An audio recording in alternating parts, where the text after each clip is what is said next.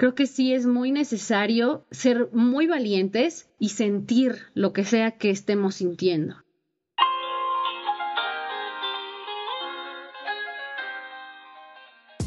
Estás escuchando Tengo un tema, un podcast para cuestionar, discutir y explorar la experiencia de ser humano. Mi nombre es Alma y creo en reconocer, aceptar e integrar las partes no tan lindas de la vida para crecer, evolucionar y lo más importante, vivir una vida auténtica.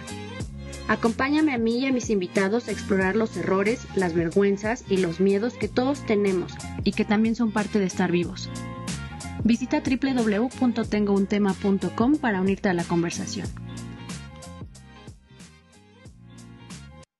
Bienvenida, bienvenido a este episodio número 2. ¿Estoy trabajando o me estoy evadiendo? El día de hoy quiero hablar sobre cómo un proyecto de cuarentena se convirtió en un problema y compartir cinco estrategias o consejos que estoy aplicando para solucionarlo. Al inicio de la cuarentena ¿Quién no vio estos posts en redes sociales que decían cosas como, si no haces tal cosa, si no aprendes un nuevo idioma o adquieres una nueva habilidad o empiezas un negocio, no es que no tuvieras tiempo, es que te falta disciplina? Yo seguro que los vi y la verdad es que sí me afectó porque me encanta todo lo relacionado con productividad y entonces empecé a hacer de todo con esta idea de que tenía que sacarle provecho a este periodo de tiempo y que ahora era el momento. Creo que no fui la única la que le sucedió. Parecía de verdad que era el momento ideal para hacer cosas, trabajar, avanzar, producir. Nos enfrentamos a una situación nueva. No sé, ustedes probablemente alguien de unos 80, 90 años había vivido algo similar, pero para muchos de nosotros es la primera vez que vemos el mundo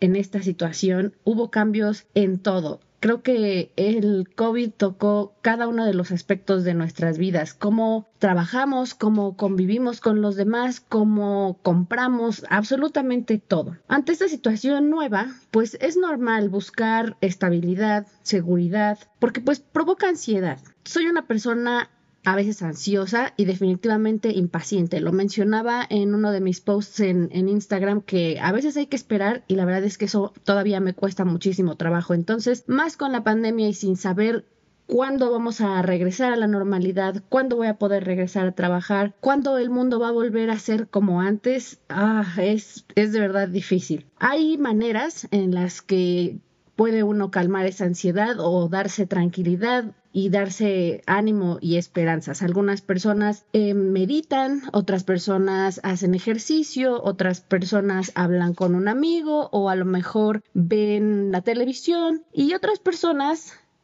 trabajan. No he pasado más de tres días sin tener un proyecto hecho ropa, he estado horneando, he estado limpiando la casa, he estado intentando aprender a tejer. Vaya, cuánta actividad se me ha ocurrido y he podido realizar. Yo creo que de, de, las maneras en las que uno puede lidiar con las situaciones, el trabajo es una de las más peligrosas. Y lo digo peligroso porque está socialmente aceptado. Difícilmente vamos a juzgar a una persona que es workaholic de la misma manera que juzgaríamos a alguien que aparentemente no está haciendo nada. Es bien visto e incluso en redes sociales, en internet, en la televisión, es admirable que una persona pase mucho tiempo trabajando, que no trabaje los fines de semana. Es como estas drogas sociales, como el café o el tabaco, que como están socialmente aceptados, es más difícil reconocer que se pueden convertir en un problema. Como les decía, además, hay herramientas de productividad, sistemas, libros, videos, podcasts, consejos que validan esta cultura de hacer más, lograr más y ser más. No estoy diciendo que esté mal tener un proyecto o un trabajo que te consuma tiempo y energía, pero sí es necesario estar atentos y cuidadosos cuando se cruza la línea entre productividad y evasión. Trabajar mucho sí puede ser perjudicial. El burnout es real y muchas personas lo hemos sufrido, es horrible, terminas cansado, sin ganas de hacer nada, no tienes ya ganas de trabajar. Pero el día de hoy estoy hablando de algo que podría estar detrás de esa actividad. Nunca han dicho o pensado, estoy demasiado ocupada o ocupado, cansado como para tratar X tema. O a lo mejor han escapado de una situación o confrontación o una sensación desagradable porque tengo mucho que hacer Cuando detrás de la productividad se esconden emociones o situaciones que quiero evitar, cuando trabajo tanto que no tengo tiempo ni energía para lidiar con temas dolorosos, incómodos o difíciles, el trabajo y la productividad pueden ser más bien tóxicos, entendiendo tóxico como aquello que perjudica. Yo me di cuenta durante esta cuarentena de que algo no iba bien cuando empecé a hacer un negocio de cupcakes. Se me ocurrió la brillante idea de que ya que tenía el horno, las recetas, los moldes, era el paso lógico y un trabajo al que me podía dedicar desde casa y sin invertir demasiado. Error. Empecé a hacerlo, las primeras semanas fueron, fueron demandantes. Fue súper emocionante, yo estaba muy entusiasmada, horas frente a la computadora trabajando, eligiendo colores, eligiendo la fuente, buscando un proveedor para los empaques, le conté a mi familia, a mis amigos, tenía todo su apoyo, vaya, todo estaba listo. Llegó ese momento en el que tienes que sacar tu creación al mundo y esperar que la gente compre. Y cuando, cuando llegué a ese punto, una mañana me desperté pensando, esto realmente no es lo que quiero hacer realmente no tengo el entusiasmo cada mañana de, levantarme corriendo a la cocina y ponerme a hornear. Entonces empecé a tener este discurso contradictorio, confuso, que me, llegó, me llevó a un momento de casi parálisis, de decir, si lo hago, no lo hago, avanzo, lo voto, ¿qué hacer? Empecé a pensar cosas como ni me gusta tanto hornear en realidad y si me compran o y si no me compran y si les, no les gusta, ¿qué voy a hacer? Y si nada más hago el ridículo. Me di cuenta de que ya estaba llegando a este punto entre autosabotaje, pérdida de interés, confusión y decidí que necesitaba ayuda y regresé a terapia. Mi terapeuta la verdad es que es la onda, y cuando llegué, inmediatamente empezamos a platicar sobre qué era lo que estaba sucediendo, porque había acudido a, consulta y pues realmente yo no sabía qué estaba pasando. Solo sabía que había caído como en arenas movedizas y la verdad es que ya me conozco. Cuando llego a un punto en el que no puedo tomar decisiones, es mejor que pida ayuda. Resultó ser que el problema era que estaba evitando sentir el miedo, la frustración y tristeza por no haber podido ejecutar el plan que había desarrollado desde antes de la cuarentena y entonces me había embarcado en un proyecto súper demandante, mucho más grande que yo. Y claro, tiene mucho sentido. Yo venía de un trabajo en el que, que quedaba exhausta, en el que no, no me quedaba ni energía ni tiempo para sentirme cansada, para sentirme agotada, para sentirme frustrada. Siempre me mantenía en un nivel de energía súper alto para poder hacer mi trabajo. Entonces vengo a casa, sucede la cuarentena y ya no tengo nada que hacer. Entonces busco un proyecto que, que me mantenga tan enfocada y tan ocupada que no pueda poner atención a lo que me está pasando. ¿Qué era eso? Yo ya había hecho un plan y ahora con esto de COVID ya no puedo hacer lo que pensé, lo que había planeado. Súper frustrante, súper desalentador y además ante la idea de que tal vez eso nunca suceda. Descubrí que no solo era eso, el plan actual, sino que desde hace años había estado haciendo esto sin darme cuenta, trabajar intensamente y comprometerme con proyectos o empleos para no enfrentarme al hecho de que no sabía qué hacer con mi vida. Entonces esto ya tenía mucho más tiempo. Enfrentarse a lo que a uno le da miedo no es fácil y requiere mucho valor y mucha fuerza. La recompensa es que hoy tengo más claridad y estoy un poquito más cerca de descubrir qué sí quiero hacer y de vivir una vida que tenga sentido para mí. Ahora les quiero compartir las cinco cosas que estoy haciendo para estar mejor, para estar en contacto conmigo y saber realmente qué es lo que me está pasando en lugar de estar buscando actividades, personas, trabajos, ustedes digan que me permitan no poner atención en mí porque es desagradable, honestamente, no está padre sentirse triste, no está padre sentir que ya no tengo opciones, que ya no sé a dónde ir. Número uno, y esto me lo dijo mi terapeuta, Alma, cuando tengas ganas de hacer algo y realmente no sepas cuál es la motivación detrás de ello, pregúntate, ¿estoy huyendo de algo?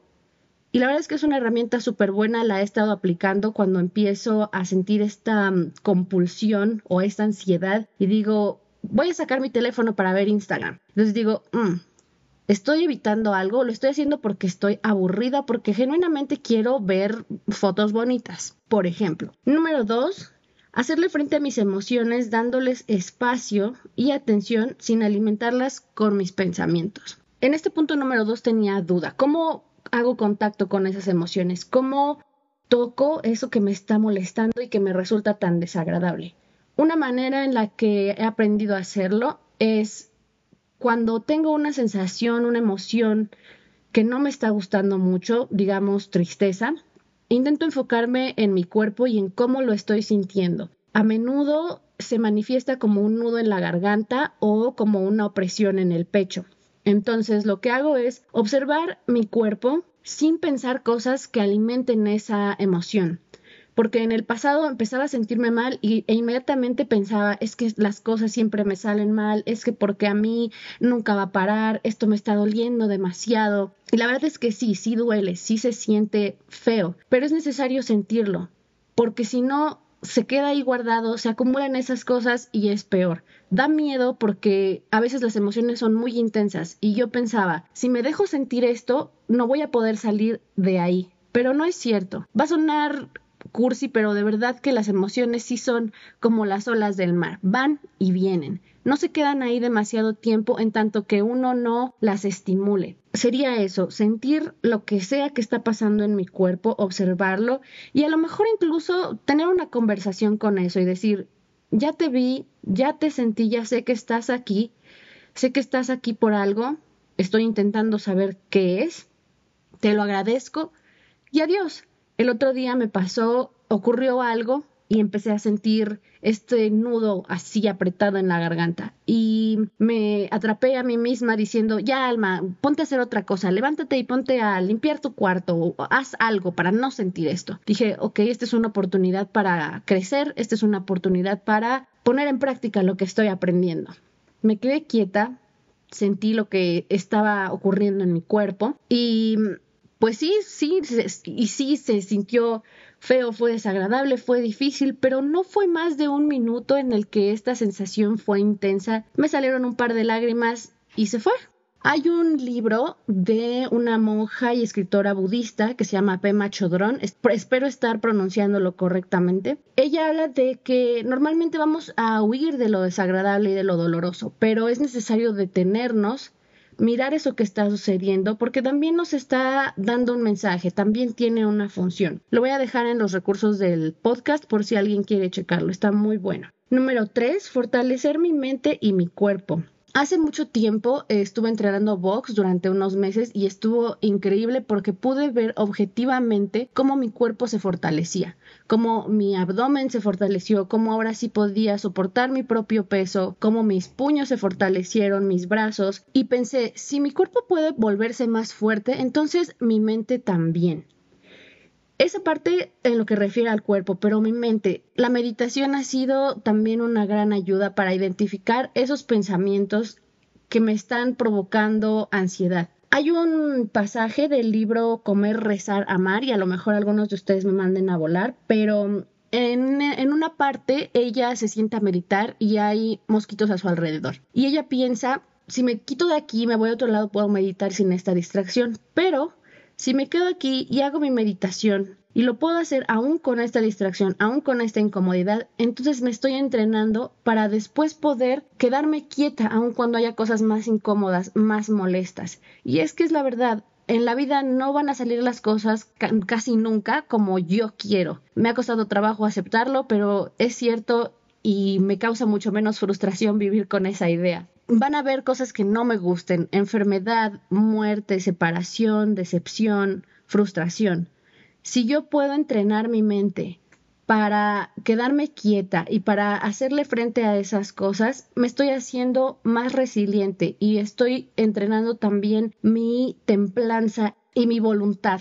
Número cuatro, recordar que soy capaz de hacer un plan B y que voy a encontrar otro camino u otra cosa que hacer. Sí, probablemente este plan que yo tenía y que me había costado mucho trabajo hacer, mucho trabajo decidir, probablemente no lo pueda llevar a cabo, pero no es la única cosa que puedo hacer en el mundo. Es difícil renunciar a, a un sueño, aunque suene cursi, pero creo que es más perjudicial aferrarse cuando sé que la situación actual no es muy favorable.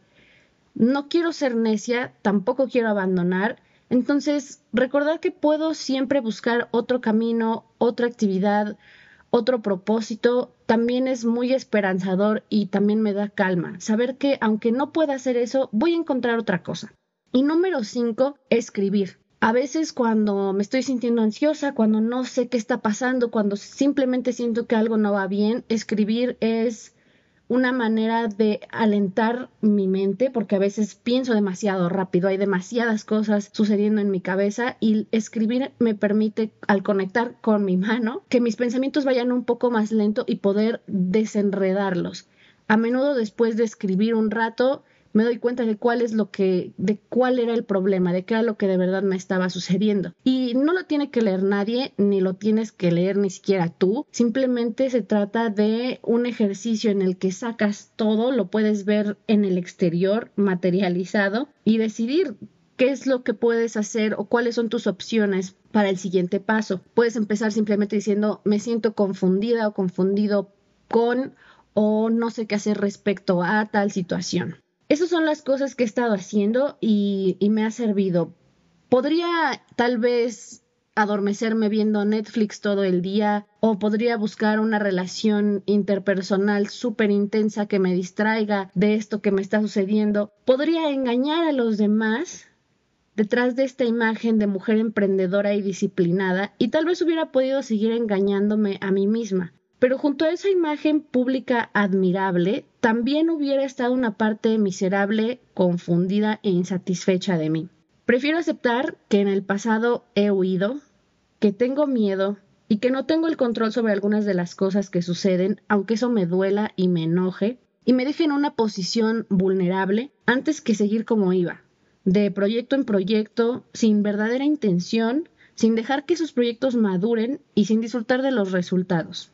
Si notas que has estado haciendo algunas cosas para evitar sentir alguna emoción desagradable o para evitar confrontar a alguien o que estás huyendo de algo, yo te recomiendo aplicar estos estas cinco estrategias o consejos y si no pedir ayuda. No tiene nada de malo decir esto me está costando mucho trabajo, creo que es más grande de lo que yo puedo manejar y acudir a una persona profesional, a un terapeuta que te pueda ayudar o tal vez funciona hablar con un amigo o amiga sobre lo que está sucediendo para poner en orden tus pensamientos. Lo que sí es muy importante, me parece, es tratarnos con mucho cariño y ser muy pacientes y enfrentarnos a eso, porque evadir realmente funciona solo durante cierto tiempo y las actividades que hacemos para evitar algunas situaciones son solo paliativas, alivian, pero realmente no solucionan. Eso es todo por hoy. Ojalá que este episodio te aporte algo de valor y te sea útil. Y si notas que hay algo que estás evitando,